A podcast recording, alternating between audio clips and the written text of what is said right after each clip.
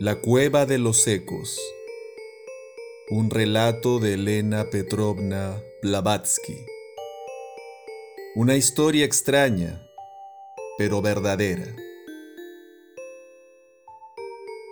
En una de las provincias más distantes del imperio ruso, cerca a Siberia, a mediados del siglo XIX, ocurrió una tragedia misteriosa. A seis kilómetros de esta ciudad existía una mansión aristocrática. La familia se componía del propietario, el señor Isbersov, solterón, viejo y rico, y su hermano, viudo, con dos hijos y tres hijas. El señor Isbersov había adoptado a los hijos de su hermano y habiendo tomado un cariño especial por el mayor de sus sobrinos, llamado Nicolás, lo hizo su único heredero. Pasó el tiempo, el tío envejecía y el sobrino se acercaba a su mayoría de edad. Cuando un día, a una de las sobrinas, se le ocurrió aprender a tocar la cítara. El complaciente tío envió a buscar un profesor de música. Después de una investigación minuciosa, pudo darse con un profesor alemán que no tuvo inconveniente en aventurarse a ir tan cerca de Siberia. Era anciano y compartía su cariño igualmente entre su instrumento y su hermosa hija.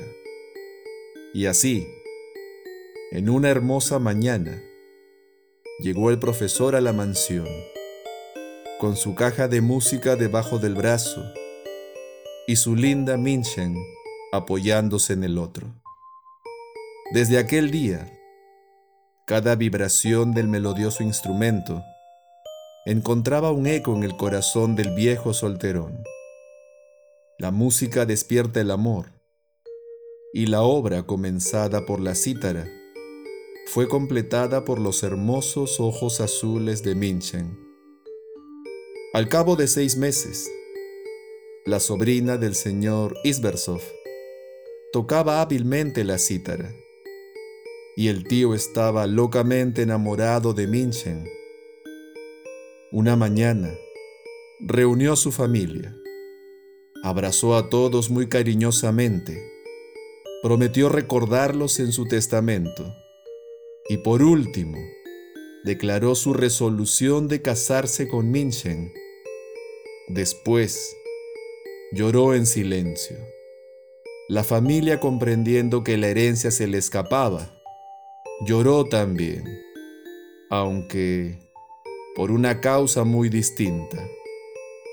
Después de haber llorado, se consolaron y trataron de alegrarse, pues el anciano caballero era amado sinceramente por todos. Sin embargo, no todos se alegraron. Nicolás, que también se había enamorado de la bella alemana, y que de un golpe se veía privado de ella y del dinero de su tío, ni se consoló ni se alegró, sino que desapareció durante todo un día. Mientras tanto, el señor Isbersov había ordenado que preparen su coche para el día siguiente. Y se susurró que iba a la capital del distrito, con la intención de variar su testamento. Aunque era muy rico, no tenía administrador, y él mismo llevaba sus libros de contabilidad. Aquella misma tarde, después de cenar, se le oyó en su habitación reprendiendo duramente a un criado que hacía más de 30 años estaba a su servicio. Este hombre llamado Iván era natural del Asia del Norte y era muy devoto de su amo. Unos cuantos días después, se recordó que Iván estaba borracho aquella noche y que su amo, que tenía horror a este vicio, le había apaleado y le había echado fuera de la habitación. y aún se le vio dando traspiés fuera de la puerta, y se le oyeron proferir amenazas. En el vasto dominio del señor Isbersov había una extraña caverna que exaltaba la curiosidad de todo el que la visitaba. Existe hoy todavía. Un bosque de pinos comienza a corta distancia de la puerta del jardín y suben escarpadas laderas a lo largo de cerros rocosos. La galería que conduce al interior de la caverna, conocida como la Cueva de los Secos, está situada a media milla de la mansión. Al ingresar en la gruta, se puede observar al fondo una estrecha abertura, pasada la cual se encuentra una elevadísima caverna débilmente iluminada por hendiduras en el techo a 15 metros de altura. La caverna es inmensa y podría contener holgadamente a 2.000 o 3.000 personas. En el tiempo del señor Isbersov, una parte de ella estaba cubierta por baldosas y en el verano se usaba como salón de baile. Es de forma oval y se va estrechando hasta convertirse en un ancho corredor que se extiende varias millas, ensanchándose a trechos y formando otras estancias tan grandes y elevadas como la primera, pero con la diferencia que solo pueden cruzarse en botes, por estar siempre llenas de agua. En la orilla del primero de estos canales existe una pequeña plataforma con algunos asientos rústicos cubiertos de musgo. Y en este sitio es donde se oye en toda su intensidad el fenómeno de los ecos que dan nombre a la gruta, una palabra susurrada y hasta un suspiro es recogido por infinidad de voces burlonas. Y en lugar de disminuir de volumen, como hacen los ecos comunes, el sonido se hace más y más intenso a cada sucesiva repetición, hasta que al fin estalla como la repercusión de un tiro de pistola y retrocede en forma de gemido lastimero a lo largo del corredor.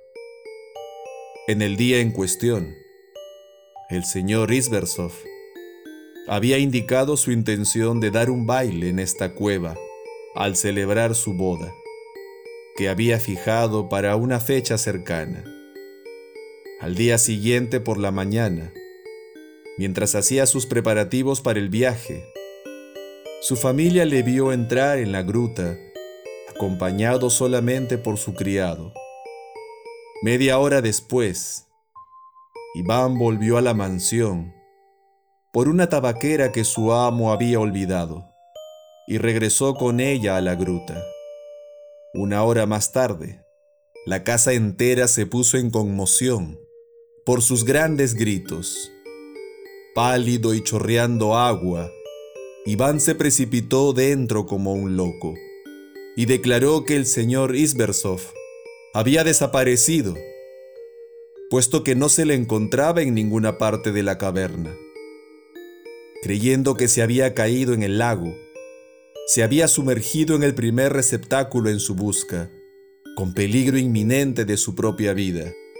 El día pasó, sin que diese resultado la búsqueda del anciano.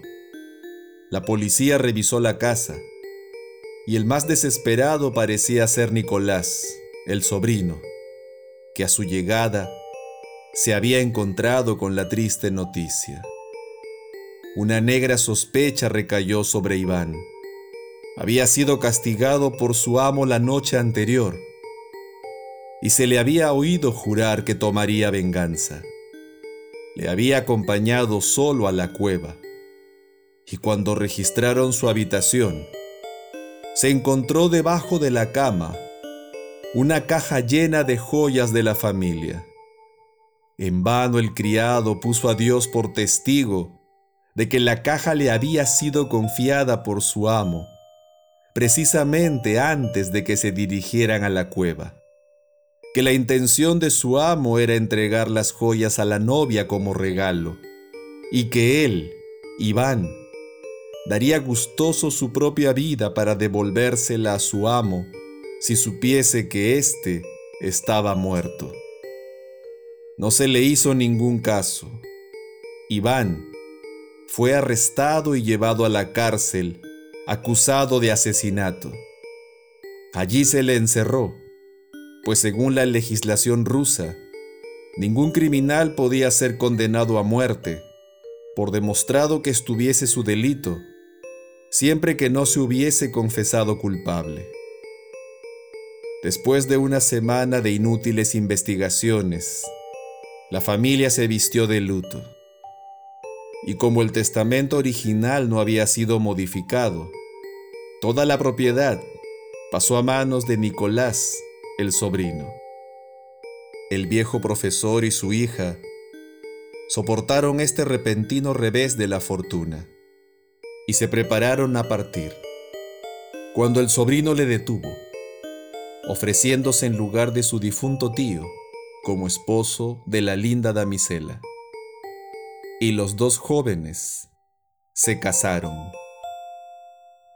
Transcurrieron diez años y nos encontramos nuevamente a la feliz familia al principio de 1859. La linda Minchen se había puesto gruesa y se había vuelto vulgar. Desde el día de la desaparición del anciano, Nicolás se había vuelto áspero y retraído en sus costumbres. Nunca se le veía sonreír.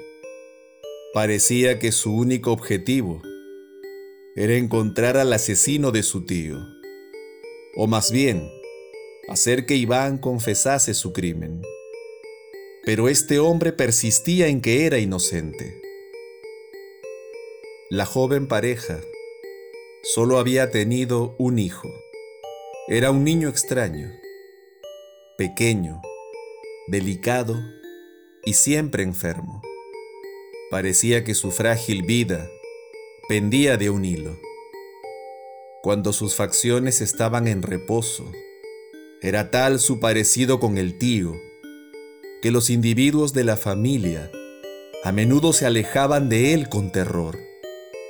Tenía la cara pálida y arrugada de un viejo de 60 años sobre los hombros de un niño de nueve. Nunca se le vio reír ni jugar. Permanecía sentado en su silla alta, cruzando los brazos de una manera que era similar al difunto señor Isbersov. Y así se pasaba horas y horas, inmóvil y adormecido.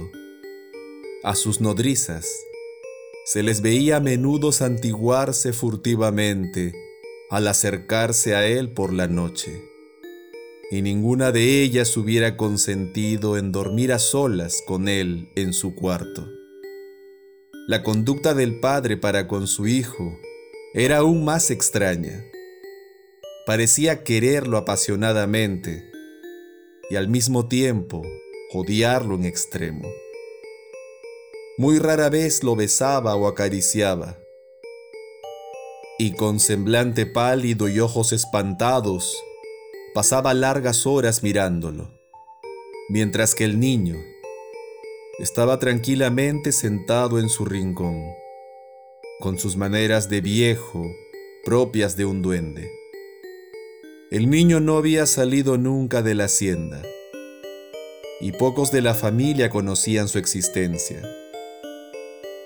A mediados de julio, un excéntrico viajero húngaro de elevada estatura, con una gran reputación de fortuna y poderes misteriosos, llegó a la ciudad, desde el norte, donde había residido muchos años se estableció en la pequeña ciudad en compañía de un chamano o mago de la Siberia del Sur, con quien se decía que realizaba experimentos de magnetismo. Organizaba comidas y reuniones y exhibía al chamano para divertir a sus huéspedes. Un día, los nobles de la ciudad irrumpieron repentinamente en los dominios de Nicolás Isbersov. solicitando les prestase su cueva para una velada.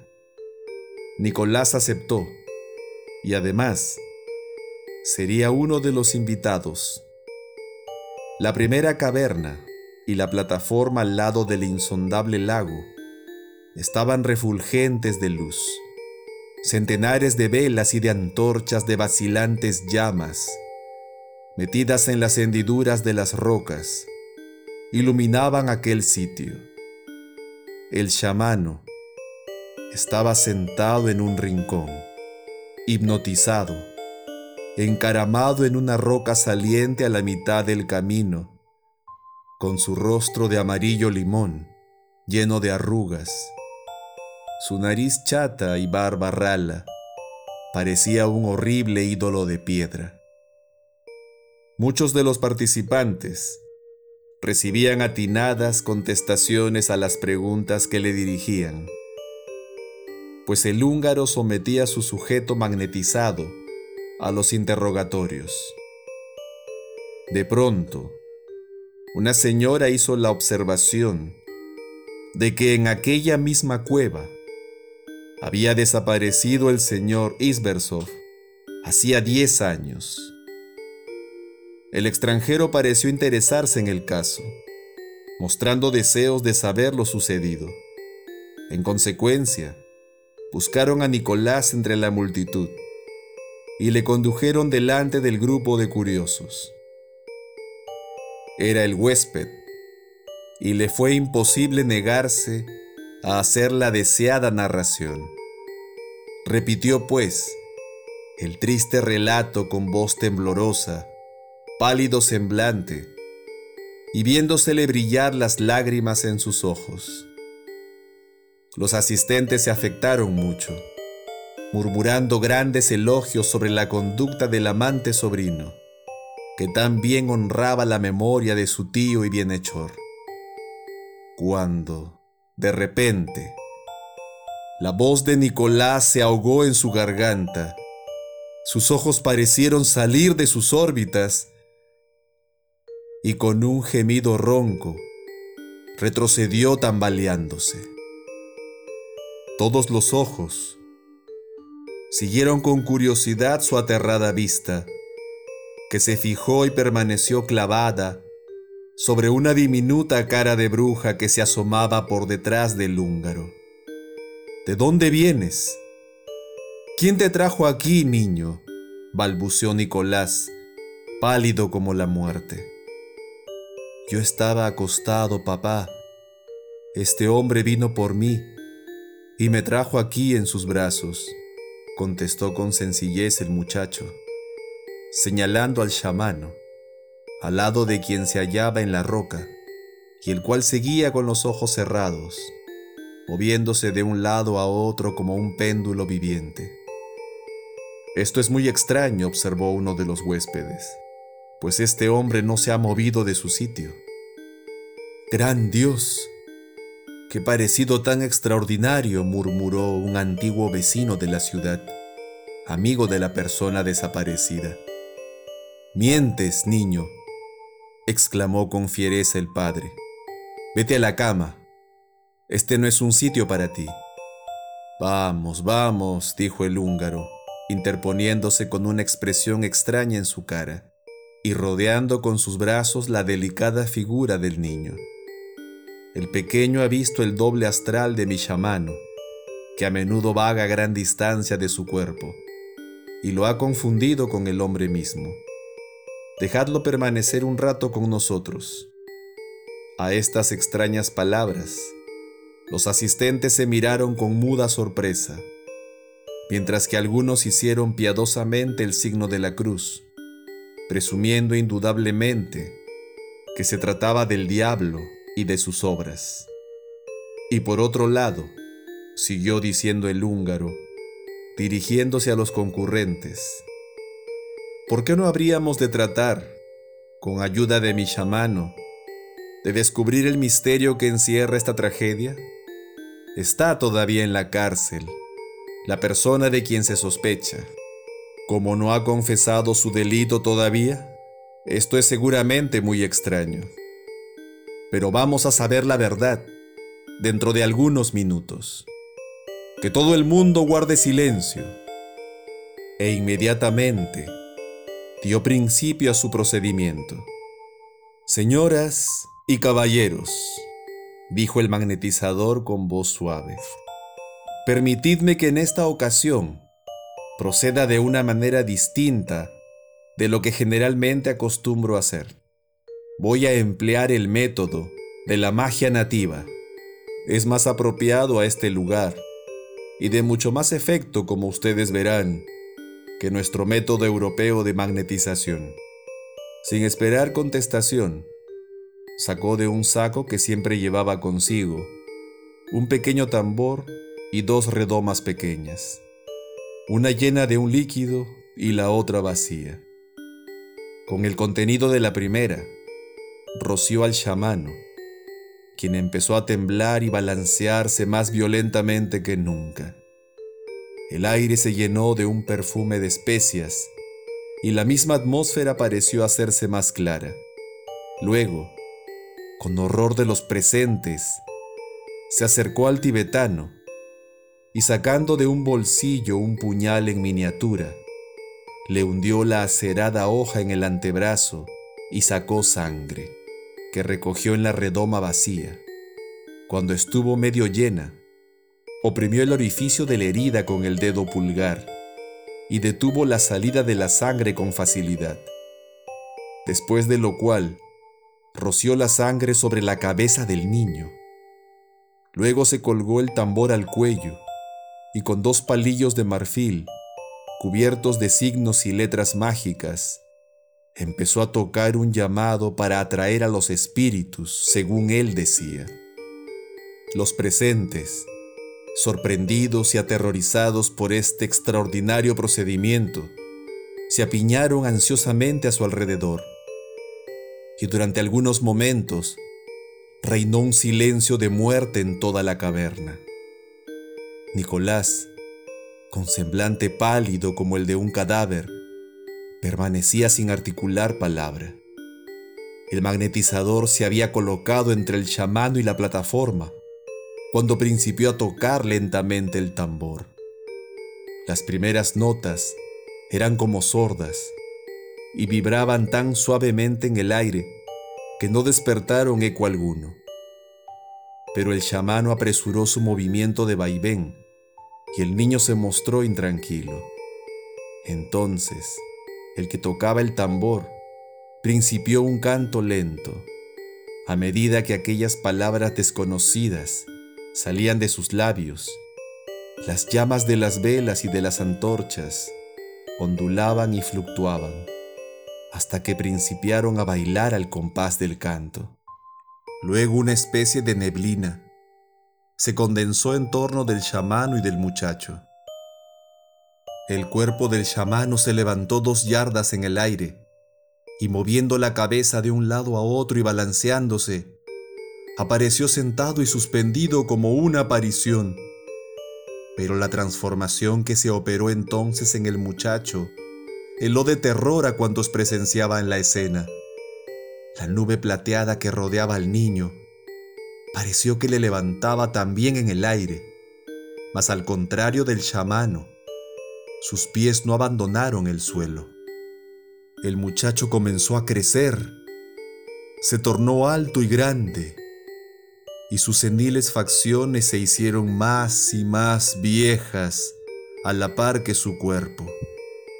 Unos cuantos segundos más, y la forma juvenil desapareció completamente absorbida en su totalidad por otra individualidad diferente, y con horror de los presentes, que conocían su apariencia, esta individualidad era la del viejo señor Isbersov, quien tenía en la sien una gran herida abierta, de la que caían gruesas gotas de sangre. El fantasma se movió hacia Nicolás, hasta que se puso directamente enfrente de él, mientras que éste, con el cabello erizado y con los ojos de un loco, miraba a su propio hijo transformado inesperadamente en su tío mismo. El silencio sepulcral fue interrumpido por el húngaro, quien dirigiéndose al niño fantasma, le preguntó con voz solemne, en nombre del gran maestro, de aquel que todo lo puede, contéstanos la verdad, y nada más que la verdad, espíritu intranquilo. ¿Te perdiste por accidente o fuiste cobardemente asesinado? Los labios del espectro se movieron, pero fue el eco el que contestó en su lugar, diciendo con lúgubres resonancias, Asesinado, asesinado, asesinado. ¿Dónde? ¿Cómo? ¿Por quién? preguntó el conjurador. La aparición señaló con el dedo a Nicolás y sin apartar la vista ni bajar el brazo, se retiró andando lentamente de espaldas y hacia el lago. A cada paso que daba el fantasma, Isversov el joven, como obligado por una fascinación irresistible, avanzaba un paso hacia él, hasta que el espectro llegó al lago, viéndosele enseguida deslizarse sobre su superficie. Era una escena de fantasmagoría, verdaderamente horrible. Cuando llegó a dos pasos del borde del abismo de agua, una violenta convulsión agitó el cuerpo del culpable. Arrojándose de rodillas, se agarró desesperadamente a uno de los asientos rústicos y dilatándose sus ojos de una manera salvaje, dio un grande y penetrante grito de agonía. El fantasma entonces permaneció inmóvil sobre el agua y doblando lentamente su dedo extendido, le ordenó acercarse agazapado, presa de un terror abyecto. El miserable gritaba hasta que la caverna resonó una y otra vez. No fui yo, no, yo no os asesiné. Entonces se oyó una caída. Era el muchacho, que apareció sobre las oscuras aguas luchando por su vida en medio del lago viéndose a la inmóvil y terrible aparición inclinada sobre él. Papá, papá, sálvame, que me ahogo, exclamó una débil voz lastimera en medio del ruido de los burlones secos. Mi hijo, gritó Nicolás con el acento de un loco y poniéndose en pie de un salto. Mi hijo, salvadlo, mi hijo, salvadlo, oh, salvadlo. Sí, confieso. Yo soy el asesino. Yo fui quien lo mató. Yo fui quien lo mató. Otra caída en el agua y el fantasma desapareció. Dando un grito de horror, los asistentes se precipitaron hacia la plataforma, pero sus pies se clavaron repentinamente en el suelo al ver en medio de los remolinos una masa blanquecina e informe enlazando al asesino y al niño en un estrecho abrazo y hundiéndose lentamente en el lago. A la mañana siguiente, cuando, después de una noche de insomnio, algunos de los participantes visitaron la residencia del húngaro, la encontraron cerrada y desierta. Él y el chamano habían desaparecido. Muchos son los habitantes de esta ciudad que recuerdan el caso todavía. El inspector de policía murió algunos años después, en la completa seguridad de que el noble viajero era el diablo. La consternación general creció al ver convertida en llamas la mansión Isbersov aquella misma noche el arzobispo ejecutó la ceremonia del exorcismo, pero aquel lugar se considera maldito hasta el presente. En cuanto al gobierno, investigó los hechos y ordenó el silencio. Esta historia nos recuerda que podemos intentar burlar a la justicia, pero nunca podemos escapar a la ley de justicia universal, conocida como karma. Nicolás asesinó a su tío, pero al cabo de unos años encontró la manera de pagar su culpa.